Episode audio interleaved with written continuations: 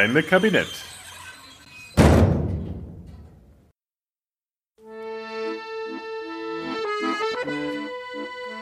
Paris im Mai 1925. Das Wetter ist frühlingshaft sonnig. Auf der großen Hotelterrasse mit fantastischem Blick über die Metropole sitzt ein Mann in der Sonne. Schlürft seinen Morgenkaffee und liest Zeitung. Mit seiner weltmenschen Art und dem akzentfreien Französisch hatte man ihm an der Rezeption nicht angemerkt, dass er gar nicht der Herr Graf Viktor Lustig aus der K&K-Monarchie Österreich-Ungarn ist, für den er sich Ort ausgab. Geschweige denn, dass er sich die teure Herberge gar nicht leisten kann. Eigentlich ist er pleite. Doch das soll ihn an diesem schönen Morgen nicht stören. Ihm würde schon irgendetwas einfallen. Gerade will er die Zeitung beiseite legen, da fällt ihm eine Überschrift ins Auge. Er liest. Er liest nochmal. Und er liest ein drittes Mal. Schließlich lässt er die Zeitung sinken. Sein Blick streift suchend über die Häuserschluchten, bis er schließlich an einem entfernten Gebäude haften bleibt. Der Eiffelturm. Viktor nickt. Ja, das war es. Er würde den Eiffelturm verkaufen. Und damit herzlich willkommen zu einer neuen Ausgabe des Geheimen Kabinetts. Ich weiß ja nicht, wann ihr das gerade hört, aber aufgenommen wurde die Folge am Ende des Jahres 2020, einem Jahr, das vieles gesehen hat, Pandemien, Katastrophen, aber auch Hochstapler und Betrüger. Manche davon sind hoffentlich bald Geschichte, so wie der abgewählte US-Präsident, über manch anderen werden wir uns auch vermutlich noch im nächsten Jahr weiter ärgern so wie zum Beispiel über Querdenker und solche, die mit der Krise nochmal schnell Geld machen wollen. Wenn man aus der Geschichte lernen kann, dann hilft es vielleicht, sich einmal einen der größten Betrüger der Vergangenheit anzuschauen, um nicht selbst auf Betrügereien hereinzufallen. Übrigens gibt es in dieser Folge auch noch etwas zu gewinnen, dazu aber am Ende mehr. Aber zurück zur Folge. Vermutlich war es einfach Langweile, die den im tschechischen Hostien oder deutsch Arnau geborenen Sohn aus bürgerlichen Hauses, Viktor Lustig, auf die schiefe Bahn gebracht hat. Seine hervorragende Ausbildung, er beherrschte fünf Sprachen fließend, und seine hohe Intelligenz hätten ihm sicher auch eine legale Karriere ermöglicht. Aber ich kann ehrliche Menschen nicht verstehen, soll er einmal gesagt haben. Sie führen ein hoffnungslos langweiliges Leben. Eine bürgerliche Existenz war also nichts für ihn. Seine Studienzeit an der Sorbonne in Paris hat er dementsprechend auch mehr dazu genutzt, Poker, Billard und Bridge zu lernen und um Geld zu spielen. Seine Anlagen nutzte er schon früh für Betrügereien aller Art, was ihm mehrfache kurze Gefängnisaufenthalte bescherte, so in Prag, Wien, Klagenfurt und Zürich. Schließlich verlegte er sein Geschäft auf die großen Ozeanriesen auf ihren Fahrten zwischen Frankreich und New York, die trotz des tragischen Untergangs der Titanic 1912 weiterhin die wohlhabende High Society anzogen. Und Leute, die an deren Geldbeutel wollten. So auch Victor Lustig. Zunächst gab er sich als Produzent einer geplanten großen Broadway-Show aus, für die er Investoren suchte, die ihr Geld danach nie wiedersehen sollten, geschweige denn die angebliche Show. Das war dann wohl eher mäßig erfolgreich, weshalb er sich auf einen neuen Trick verlegte. Die Gelddruckmaschine. Hierfür legte er sich eigens den Titel und das aristokratische Gebaren eines Grafen zu, suchte die Nähe zu wohlhabenden Mitreisenden und nach dem einen oder anderen Glas Whisky oder Brandy zog er dann ganz beiläufig, versteht sich, ein Kästchen aus der Tasche. Er habe nämlich eine Maschine erfunden, mit der man Geldscheine vervielfältigen könne. Nein, das sei natürlich nicht legal, daher nutze er sie nur zum Spaß. Nein, natürlich wolle er sie auch nicht verkaufen. Sein genauso leichtgläubig wie gieriges Opfer fiel dabei dann nicht nur auf die vorgebliche Bescheidenheit herein, sondern ließ sich dann auch von der kompliziert aussehenden Mechanik täuschen, die tatsächlich beim Einlegen eines 100-Dollar-Scheines einen zweiten Schein produzierte. Geschickt initiierte Graf Lustig einen Bieterwettkampf zwischen den nun ausgewählten Kandidaten, nachdem er dann um mehrere zehntausend Dollar reicher am nächsten Hafen das Schiff wieder verließ. Damit er etwas Vorsprung gewann, bis der Betrug aufflog, hatte er in dem Kasten, der sogenannten rumänischen Schachtel, vorsorglich nicht nur einen weiteren, sondern gleich ein Dutzend Scheine versteckt. Sodass die Opfer vermeintlich erst einmal Erfolg mit der Methode hatten, bis sie dann rausfanden, dass sie reingelegt worden waren. Der Erste Weltkrieg unterbrach diese Reisen jedoch, weshalb er sich zunächst in Europa mit dieser Methode mehr schlecht als recht durchschlug. 1920 versuchte er sein Glück in den USA. Unter anderem bot er todsichere Tipps für Pferdewetten an. Nach mehreren Gefängnisaufenthalten wurde es ihm mal wohl wieder zu heiß in den Staaten, daher kam er 1925 zurück nach Paris. Und damit sind wir wieder am Beginn der Geschichte. In der Zeitung hatte er vom desolaten Zustand des Eiffelturms erfahren. Dieser war ja nach zweijähriger Bauzeit zur Weltausstellung 1889 eröffnet worden, mit damals noch 312 Metern das höchste Gebäude der Welt. Während die breite Bevölkerung das Bauwerk feierte, stänkerte die damalige geistige Elite, darunter so Namen wie Alexandre Dumas oder Guy de Maupassant, gegen den Turm. Er sei ein, Zitat, Skelett von einem Glockenturm, ein, Zitat, Eisenmast mit starrer Takelage, unvollkommen, konfus und unförmig, Zitat Ende, und in einem offenen Protestbrief von Kulturschaffenden hieß es schon zur Bauzeit, wir Schriftsteller, Maler, Bildhauer, Architekten und leidenschaftliche Liebhaber der bisher unangetasteten Schönheit von Paris protestieren im Namen des verkannten französischen Geschmacks mit aller Kraft gegen die Errichtung des unnötigen und ungeheuerlichen Eiffelturms im Herzen unserer Hauptstadt, den die oft vom gesunden Menschenverstand und Gerechtigkeitsgefühl inspirierte Spottlust der Volksseele schon den Turm zu Babel getauft hat. Zitat Ende. Der Protest der Intellektuellen blieb, zudem der Turm nicht wie ursprünglich geplant nach der Weltausstellung wieder abgebaut worden war. Auch das Stilempfinden der Franzosen änderte sich, so dass selbst der Erbauer des Turms, Gustav Eiffel, alle Hände voll zu tun hatte, sein Bauwerk mit neuen Nutzungskonzepten gegen Abbau oder Änderungsforderungen zu verteidigen. So wurde etwa eine Telegrafenstation und eine Wetterwarte eingerichtet. Forscher nutzten den Turm für physikalische und aerodynamische Experimente und so fort. Dennoch blieb das Schicksal des Turms ein Dauerthema in der Pariser Tagespolitik, zumal es der Stadt Paris zunehmend zu teuer wurde, den Turm in Schuss zu halten. Und so erfuhr auch Viktor Lustig von den Forderungen, den Turm einfach abzureißen. Nach ein paar Wochen Recherchezeit hatte sich der falsche Graf nicht nur einen Plan, sondern auch amtlich aussehendes Briefpapier zurechtgelegt.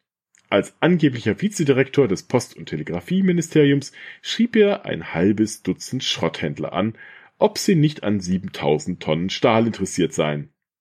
Er traf sich mit ihnen im Hotel de Crillon am Place de la Concorde, einem teuren Pariser Hotel, in dem sonst Diplomaten und Geschäftsleute abzusteigen pflegten. Dort eröffnete er ihnen, dass der Stadt der Unterhalt des Turms zu teuer geworden sei und dass dieser schließlich auch nicht in die Stadt mit ihren gotischen Kathedralen und großartigen Monumenten passe. Da der Abriss aber ziemliches Aufsehen verursachen werde, lege die Stadt Wert auf Diskretion und habe daher nur die Händler mit der größten Reputation eingeladen. Er sei beauftragt, im Geheimen die Verhandlungsverhandlungen zu führen und bitte daher um ein diskretes Gebot. Er mietete sogar Limousinen und machte Besichtigungstouren mit den potenziellen Käufern.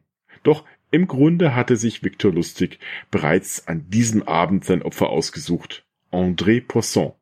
Ein etwas unsicher wirkender Mann, der sich vom Kauf des Eiffelturms Aufstieg innerhalb der Pariser Gesellschaft erhoffte und daher wohl auch bereit war, mehr dafür zu bezahlen. Da Lustig aber auch befürchten musste, dass Poisson möglicherweise wieder absprang, traf er sich noch einmal mit ihm alleine und öffnete ihm, dass er als Beamter des öffentlichen Dienstes wenig verdiene und sich über zusätzliches Einkommen finanzieren müsse. Also ein deutliches Angebot für Schmiergeld. Und wie erhofft, überzeugte dies wiederum Poisson endgültig, dass es sich bei dem Angebot tatsächlich um ein echtes Geschäft handeln müsse, da ja schließlich die ganze Politik und Stadtverwaltung korrupt sein müsse. Der Verkauf an Poisson wurde vertraglich festgezurrt. Lustig bekam 250.000 Francs ausgehändigt, gegen Wert heute circa eine Million Euro, teils als Anzahlung, teils als Bestechungsgeld. Die Angaben zum Preis variieren etwas, andere Quellen sprechen sogar von einer Million Francs, also das Vierfache. Mit wie viel Geld auch immer, jedenfalls mit sehr viel Geld in der Tasche, verließ er in Windeseile das Land, um zunächst einmal in Wien unterzutauchen. Hier las er eifrig in den folgenden Wochen die französischen Tageszeitungen, um zu erfahren, ob er inzwischen polizeilich gesucht würde. Aber sei es, dass Poisson es zu peinlich gewesen war, übers Ohr gehauen worden zu sein, oder sei es, dass er befürchtete, selbst wegen versuchter Bestechung eines Beamten, ob nun echt oder nicht, in Schwierigkeiten zu kommen. Er hatte jedenfalls den Betrug nicht angezeigt. Tja, dachte sich da wohl lustig, was einmal klappt, Tatsächlich versuchte er denselben Betrug nach nur einem halben Jahr noch einmal. Wieder schrieb er mit dem gefälschten Ministeriumspapier fünf wahrscheinlich andere Schrotthändler an, wieder lud er sie ins Hotel ein. Zwar klappte der Deal auch diesmal, doch dieses Mal schöpfte sein auserkorenes Opfer Verdacht und zeigte ihn bei der Polizei an. Victor entkam ganz knapp und floh in die USA. Doch der Eiffelturm war nicht sein größter Coup. Es sollte es schaffen, einen noch gefährlicheren Ganoven um Geld zu erleichtern. Niemand geringeren als Al Capone. Oder doch nicht? Zunächst hatte sich jedoch Graf Lustig in den USA wieder mit den rumänischen Schachteln über Wasser gehalten. Doch nachdem ihm das zuvor ergaunerte Geld ausgegangen war, und wohl auch die Methode mit den Schachteln nicht mehr so funktionierte, wagte er im Jahr 1931, mitten in der amerikanischen Great Depression und der Weltwirtschaftskrise, die vermutlich auch ihn wirtschaftlich sehr beutelte, einen sehr riskanten Schritt. Angeblich jedenfalls. In Chicago sprach er bei Al Capone vor und bot ihm an, innerhalb kürzester Zeit aus Capones 50.000 Dollar 100.000 Dollar zu machen.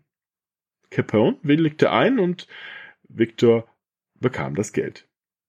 Das Geld nahm er mit nach Hause und tat es in den Safe.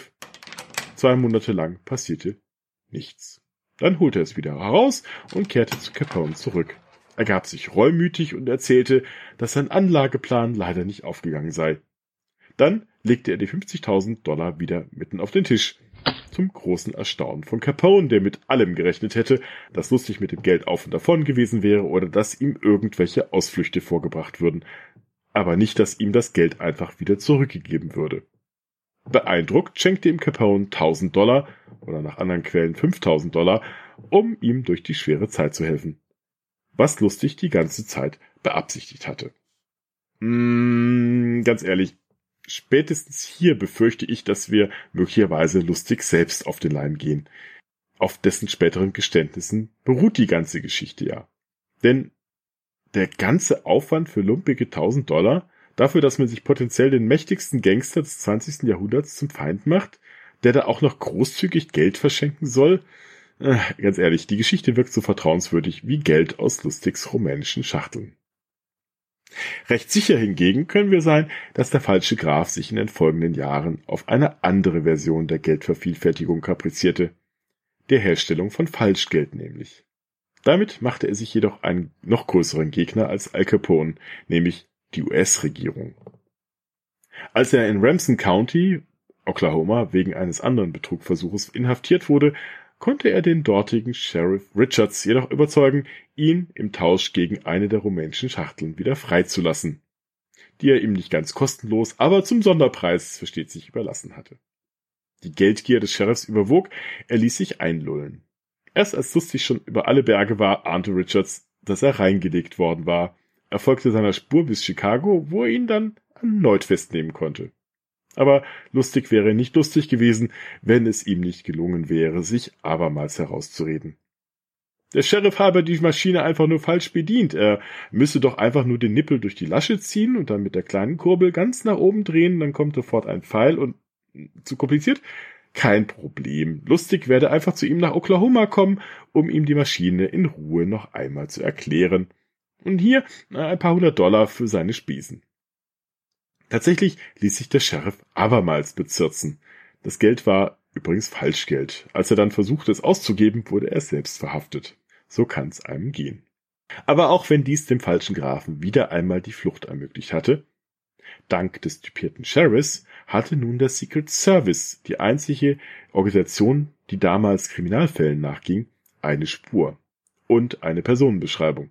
Doch es war dann schließlich eine Freundin Lustigs, die, als sie herausfand, dass der Graf auch mit der Freundin seines Mitgeldfälschers ein Verhältnis hatte, der Behörde den entscheidenden Tipp gab. Nach monatelangen Beschattungen griffen die Beamten im Mai 1935 auf dem Broadway in New York schließlich zu. Sie ergriffen Lustig, der jedoch alles abstritt. Zunächst hatten sie auch nichts gegen ihn in der Hand. In seinem Koffer, den er bei sich hatte, waren keine Falschgeldscheine, sondern nur edle Klamotten. Ganz passend für den Grafen. Das einzige, was sie fanden, war ein Schlüssel, den er bei sich trug, zu dessen Herkunft er beharrlich schwieg.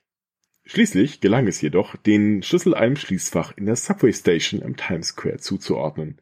Und in dem lagen dann 51.000 Dollar in Falschgeld und mehrere Druckplatten. Daraus konnte sich auch der Graf nicht mehr herausfinden.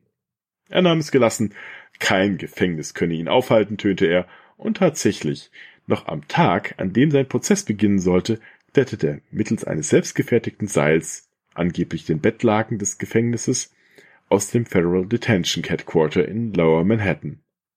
Da aber auch nicht einfach nur das Seil herunterrutschte, sondern auf dem Weg nach unten jedes Fenster einzeln wischte, kamen auch den Passanten unter ihm kein Verdacht, dass es sich um einen Gefängnisausbruch handeln könnte. Doch die Freiheit währte nur kurz. Schon 27 Tage später hatte man ihn wieder festgesetzt, stellte ihn erneut vor Gericht und verurteilte ihn zu 20 Jahren Haft in Alcatraz dem Gefängnis, aus dem niemand ausbrechen konnte. Bis auf eine mögliche Ausnahme, aber das ist eine andere Geschichte. Der Mann, der den Eiffelturm zweimal verkaufte, verstarb dort schließlich unbemerkt von der Öffentlichkeit, vermutlich im Jahr 1947, demselben Jahr wie ein anderer berühmter Insasse, Al Capone nämlich. Offenbar sogar beide an derselben Krankheit, nämlich an einer Lungenentzündung. Angeblich schrieb der Beamte, der Lustigs Tod bescheinigen sollte, in Ermangelung einer besseren Alternative auf seinen Totenschein unter dem Betreff Beruf Apprentice Salesman Verkäuferlehrling. Wie wird man ein guter Betrüger? Dafür hat Lustig angeblich selbst ein paar Tipps hinterlassen. Da er sehr gerne mit seinen Fähigkeiten angab, könnten sie tatsächlich von ihm stammen.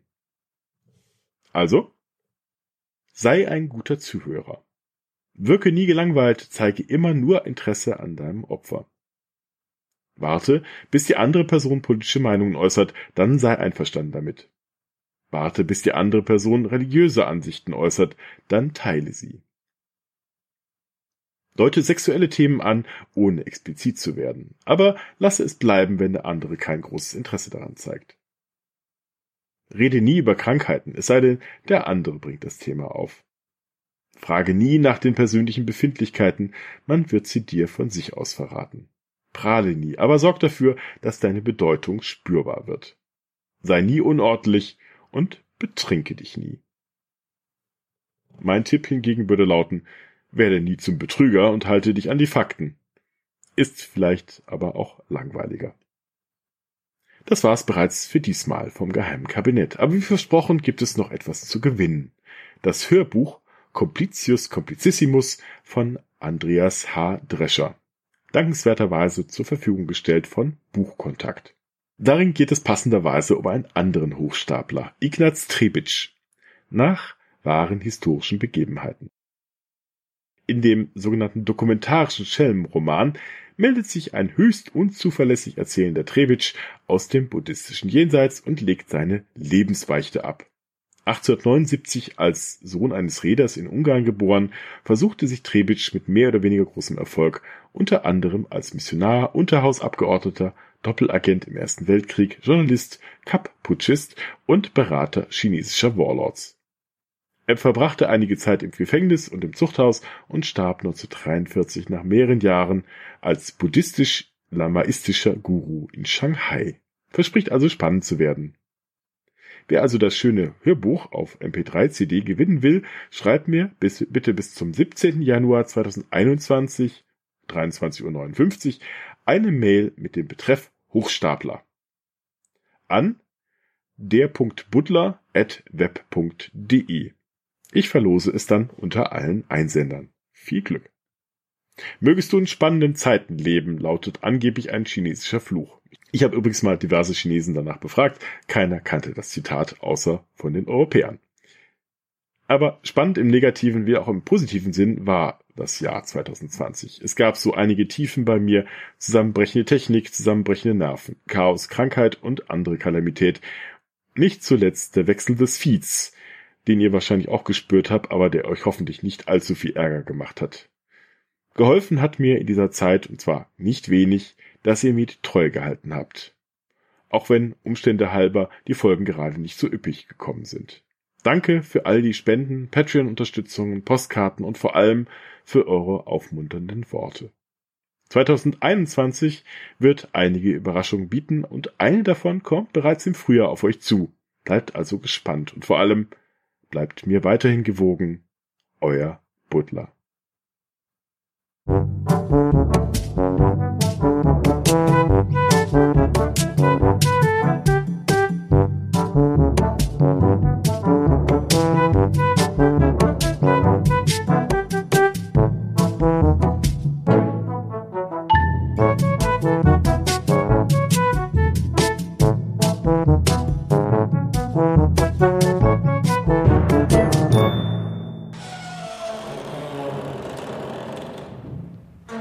Das geheime Kabinett.